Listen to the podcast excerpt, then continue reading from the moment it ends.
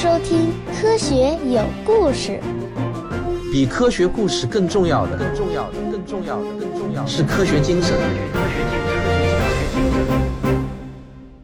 我们的身体特别热衷于制造 DNA，如果不是这样的话，我们也活不了。然而，DNA 本身啊，并没有生命。当然了，所有的分子都不可能有生命。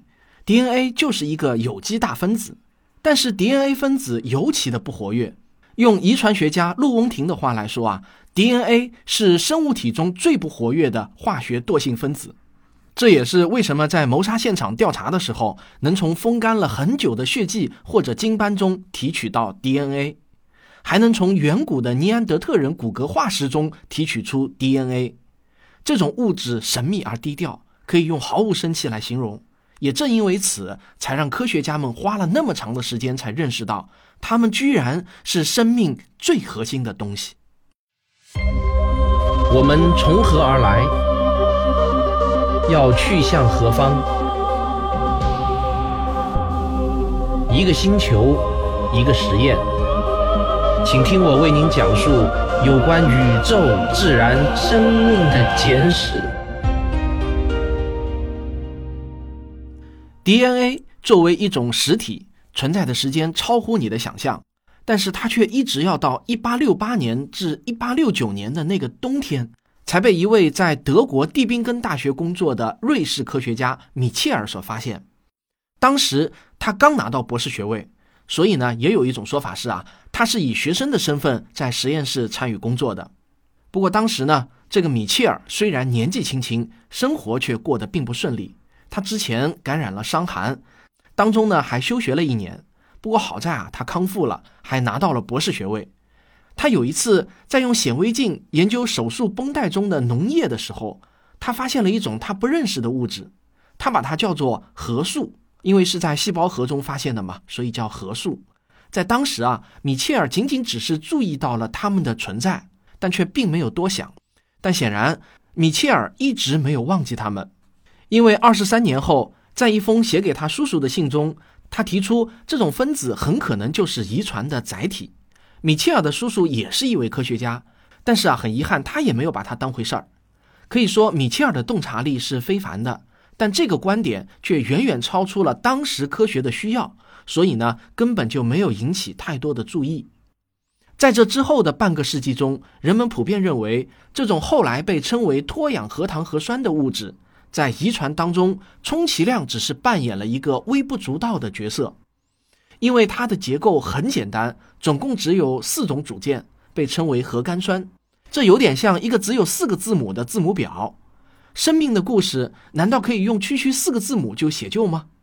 这其中的奥秘啊，很像你用摩斯码发电报，虽然只有点和画这两种编码，但却可以用不同的组合来表达出所有复杂的信息。但当时人们的认知有限，他们觉得 DNA 根本不做任何事情，只是静静地待在细胞核中。它可能以某种方式约束染色体，也可能为体液或者血液增加一点儿酸度，或者呢完成一些未知的小任务。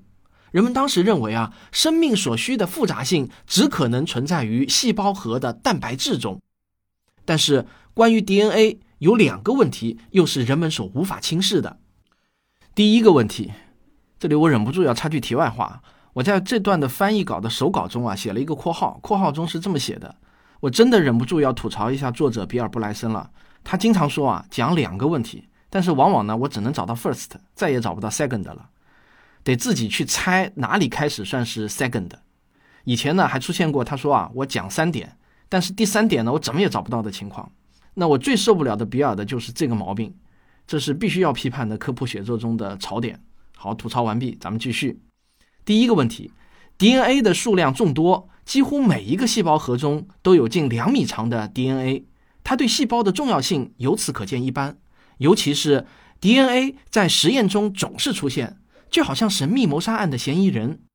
特别是在两个实验中，一个呢是有关肺炎球菌的，一个是有关噬菌体的，就是一种会感染细菌的病毒。那这只能说明 DNA 这个角色的重要性被前人大大低估了。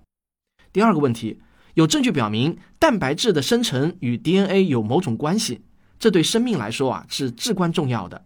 但又令当时的人们想不通的是，蛋白质确定是在细胞核之外生成的。若要说它们是受 DNA 控制的话，那它们离 DNA 啊实在也是远了一点。没有人能够搞清楚 DNA 到底是怎样将信息传递给蛋白质的。今天我们知道，其实呢是借助一种叫做核糖核酸的物质，也就是 RNA，它在两者之间起着翻译的作用。也就是说呢，DNA 和蛋白质讲的不是同一种语言，这在生物学中啊是有名的怪事儿。在将近四十亿年的时间中，他们是生命舞台上两个最重要的演员，但是呢，却抄着两种互不相容的密码。这就好像啊，一个人说中文，一个人说英语一样。他们需要 RNA 充当交流的媒介，在一种叫核糖体的化学物质的帮助下，RNA 将 DNA 中的信息传译给蛋白质，并且让蛋白质以此为行动指令。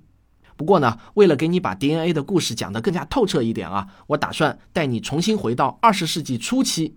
那个时候，离我们弄明白前面讲的这些事情啊，还有好长好长的路要走。在当时，一切与遗传有关的事情都还是扑朔迷离呢。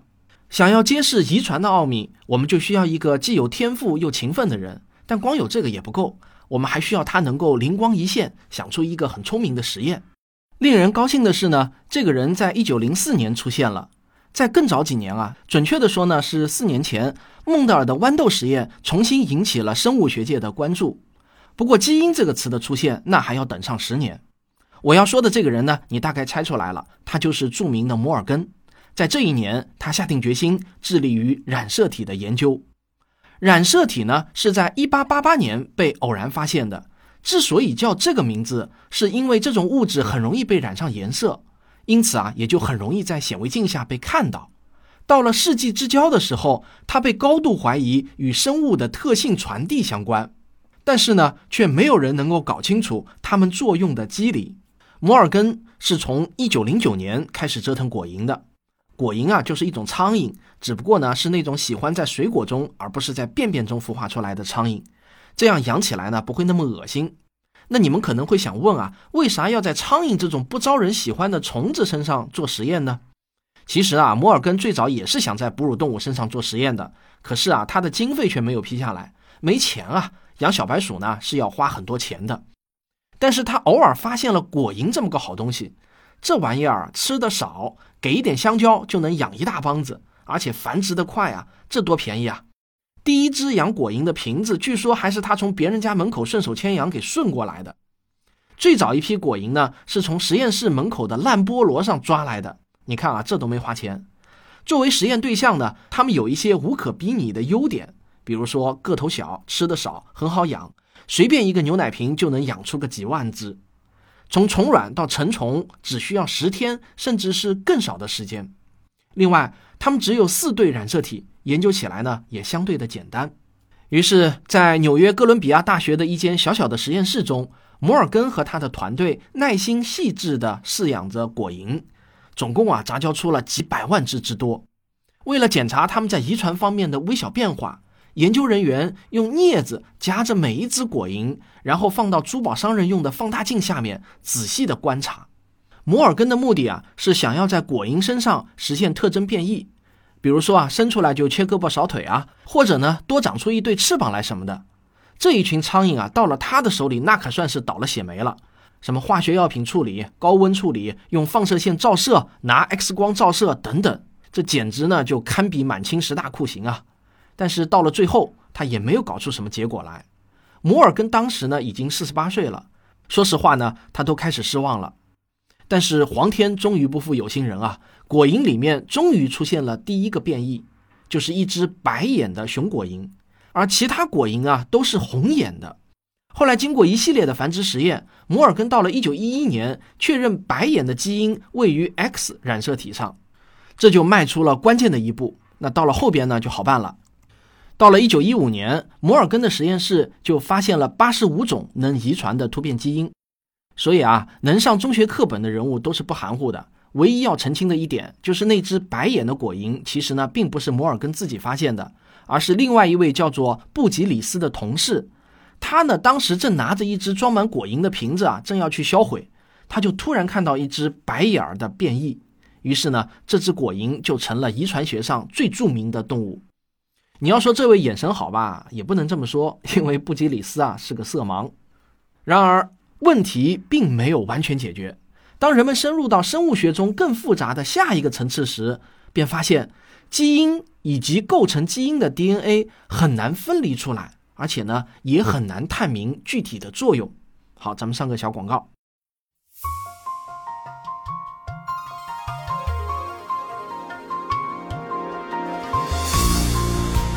我的首部科普纪录片已经全部完成并上线了。我现在啊可以宣称自己是文音画三期科普人了。如果你想看我的视频节目，那请到科学有故事的微信公号的菜单中寻找《少年相对论》这个节目，一共有十集。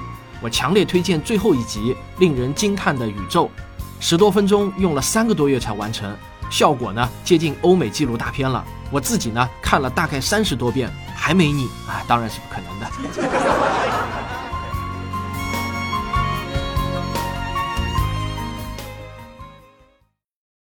直到一九三三年底，摩尔根获得诺贝尔奖的时候，还是有很多研究人员不相信基因的存在。基因到底是什么？他们是真实的存在呢，还是纯粹的臆想？摩尔根说，这个问题在那时并没有共识。你可能会感到很吃惊啊，在我们今天看来，基因是细胞活动中起着如此基本作用的物质，简直啊，连三岁小孩都知道。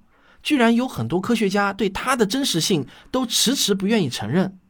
实际上呢，这在我看来啊，并不奇怪。科学家群体恰恰是一群质疑精神最大的群体，也正是因为这种苛刻的质疑，才能保证我们今天已知的这些知识是可靠的，是可以被后人直接拿来用的。那我再来举一个例子，像思考和记忆这样的精神活动，我们今天啊，也大体处于和摩尔根那个时代对待基因相同的情形。毫无疑问，我们知道我们拥有。毫无疑问，我们都知道，我们每个人都拥有记忆和精神活动，但是呢，我们却不知道它们以什么样的物理形式存在着，甚至是否真的是以一种物理形式的存在，我们也不敢下断言。对于很多摩尔根那个时代的人来说，从人的身上取一个基因出来研究一下的想法是很荒唐的。这就好像啊，现在有些人会讥笑一些科学家试图取一束思想或者记忆出来放到显微镜下面看一看一样。但是我还是想告诉你，不能因为基因这个例子啊，就推导出思想和记忆也是同样的结局，或者推导出任何今天看来荒唐的假说都会有好的结局。一百个荒唐里面或许会出现一个反转，但毕竟啊，百分之九十九还是荒唐的。关键问题不在于你信还是不信，而是你为什么信或者不信。只要能讲出为什么的道理。不管是相信还是不相信，那都是科学精神。我们可以肯定的是，某种与染色体相关的物质主导了细胞的繁殖。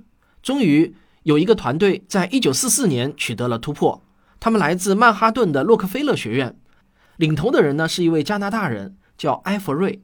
这个人啊，才华横溢，却生性羞涩。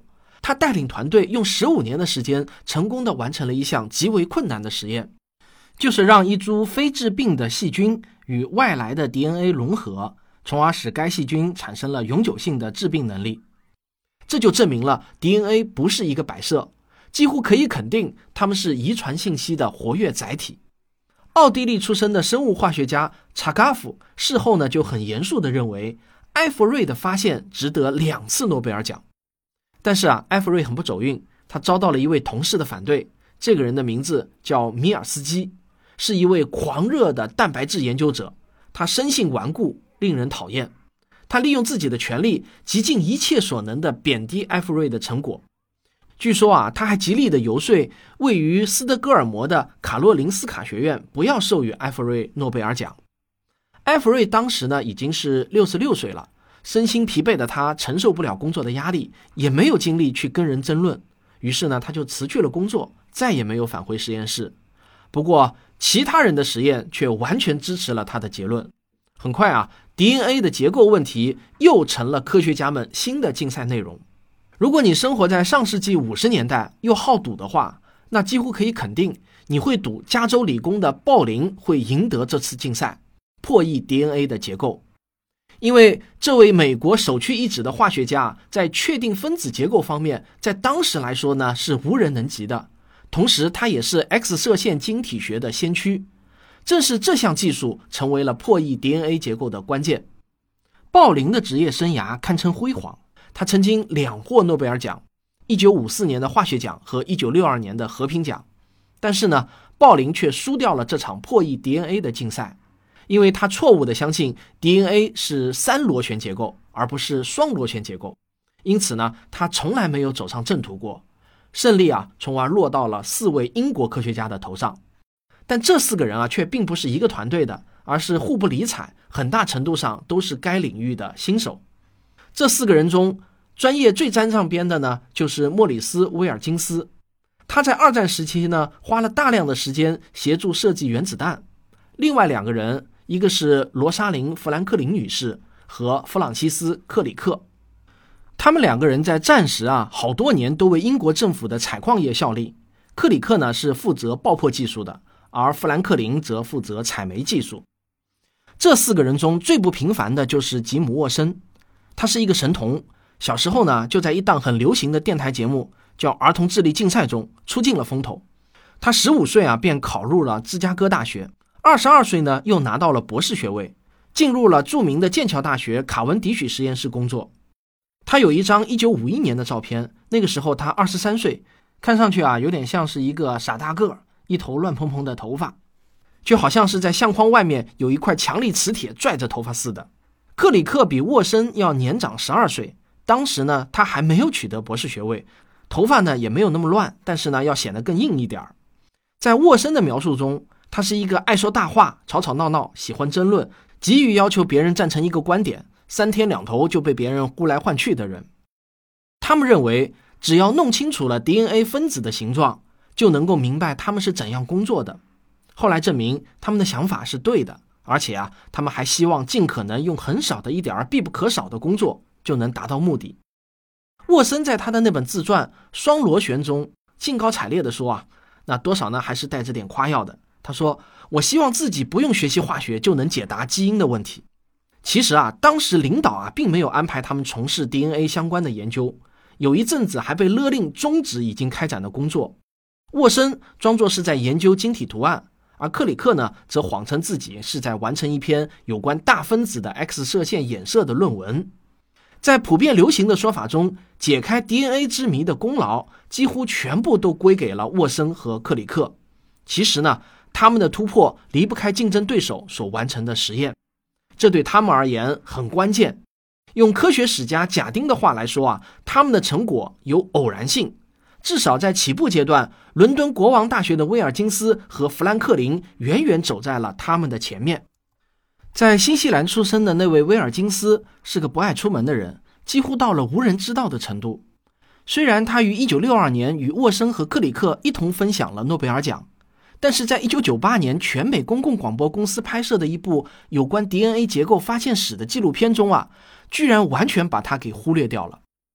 那富兰克林是他们所有人中最神秘的角色。沃森在《双螺旋》一书中啊，对他充满了调侃，也可以认为是讽刺和挖苦。他形容这位罗莎琳·富兰克林是一个不爱讲理、故作神秘、日常很难打交道的女人。他还说富兰克林疏于打扮、不施粉黛。他原话呢是这么说的：“他不算丑，只要对衣着稍加留意，或许还能惊艳到不少人。”但显然啊，富兰克林不会为了周围人的看法而刻意打扮自己。沃森惊讶地表示啊，他甚至都不用唇膏，他的衣品是英国年轻女学究才有的低下的想象力。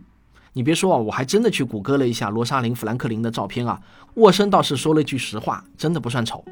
不过，一九六八年，在克里克和威尔金斯对这些带有人身攻击的语言做出投诉后，哈佛大学出版社终止了《双螺旋》一书的出版。贾丁称这些描述是不安好心的贬损，上面这些针对富兰克林的评论啊都是原文，而且啊还是在沃森的态度软化之后做出的。那我实在就不知道，如果他的态度没有软化的话，言辞还会有多激烈呢？也不知道他哪来的那么大的这个深仇大恨啊？不知道我的听众当中呢有没有对沃森和富兰克林的过节熟悉的也不妨留言说说看。好了那么这四个人后来又发生了哪些故事呢？科学有故事咱们下期接着聊。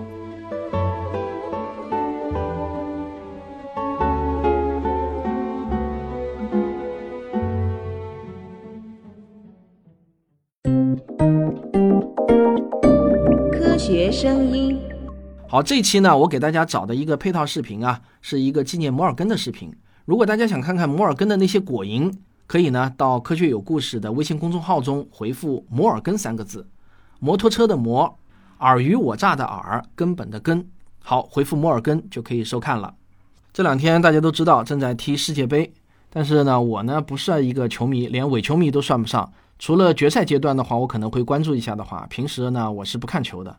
而且我觉得有意思的是啊，这两天我看群里的这个发言啊，我感觉呢科学爱好者好像球迷的比例比较少，因为很少看到群里头有人在讨论足球的事情。那我真的不知道这是我的一个错觉呢，还是真的是这样。所以今天呢，听完这期节目，你要是有兴趣的话呢，不妨可以留言告诉我，你是不是一个球迷，或者说呢，你是一个球迷，但是迷到什么样的一个程度？好，这就是今天的科学有故事。如果你喜欢我的节目，别忘了点赞、分享、订阅和评论。好，咱们下期再见。